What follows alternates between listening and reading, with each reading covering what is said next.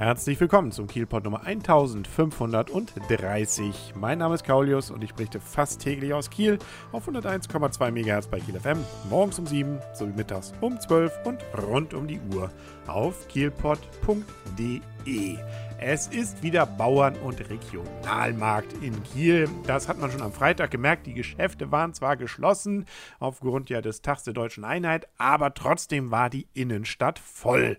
Hatte natürlich auch damit zu tun, dass wir wunderschönes, mehr oder weniger Spätsommerwetter hatten. Es war warm, T-Shirt-Wetter und Deswegen eben auch, weil die Bauern und Landwirte bzw. Direktvermarkter dort in der Innenstadt eben zurzeit ihre Produkte anpreisen, auch entsprechend voll. Es ist übrigens der dritte entsprechende Markt und der geht noch bis Sonntag mit dem Highlight, dass am Sonntag dann auch wieder verkaufsoffen ist und zwar von 13 bis 18 Uhr. Was los ist übrigens nicht ganz überall, aber zumindest äh, da ist, glaube ich, das Epizentrum auf dem Holzenplatz und Europaplatz. Da gibt es nämlich Obst, Gemüse, natürlich wieder das Dittmarscher Zelt mit entsprechend deftigen aus dem Dittmarscher Bereich und und und, bis hin zu, dass man auch wieder Oldtimer-Traktoren dort besichtigen kann, nämlich Oldtimer der Oldtimer-Freunde rund um Eckernförde. Genau. Ähm, und dann gibt es auf dem Asmus Bremer Platz noch regionale frische Produkte, Fleisch, Wurst und wie man dann auch riechen kann, durchaus auch ein bisschen Käse. Und auf dem alten Markt, da haben wir dann noch das dritte internationale Schmiedetreffen. Kinder und Erwachsene können da wenn sie möchten, für ein paar Euro selber schmieden. Das sind dann insbesondere Kerzenständer, die man da hinkriegt, oder ein Herz. Ja, da geht es also heiß zu. Und wer das Ganze nochmal in Kurzform im Video sehen will, es gibt dazu wieder eine Folge 90 Sekunden Kiel von mir. Das Ganze verlinkt auf kielpot mit d am Ende www.kran.de. Da gibt es übrigens auch ein Video zum neuen Portalkran, den wir jetzt in Kiel haben. Eine Art kleines Wahrzeichen, wie durchaus richtig darauf hingewiesen wurde. Naja, von Ferne muss man schon sehr genau hingucken. Er hat nämlich nur 21 Meter Höhe.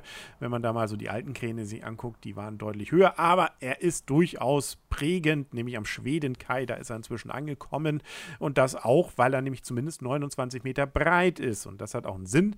Er soll nämlich jetzt dort am Schweden Kai es ermöglichen, dass sogar gleich drei Züge parallel, die, also die nebeneinander stehen, entsprechend dann auch be- und entladen werden können. 16 Räder hat das Ganze, 140 Tonnen schwer ist er, ja, und soll dann wohl offiziell so ungefähr Ende des Jahres richtig in Betrieb gehen. Ja, sieht zwar schon fertig aus, aber da muss wohl noch einiges getan werden, nämlich insbesondere muss er ähm, sozusagen an den Hafen ran gewöhnt werden, nämlich das Ganze ist GPS gesteuert und damit er eben nicht irgendwie plötzlich abhaut, äh, beziehungsweise dann völlig daneben fährt, muss das wohl erstmal entsprechend eingestellt werden. Das dürt noch ein bisschen.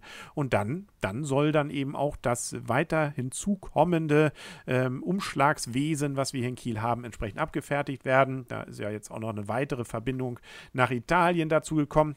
Also jetzt keine Zugverbindung für den Normalsterblichen, sondern eben für Güter.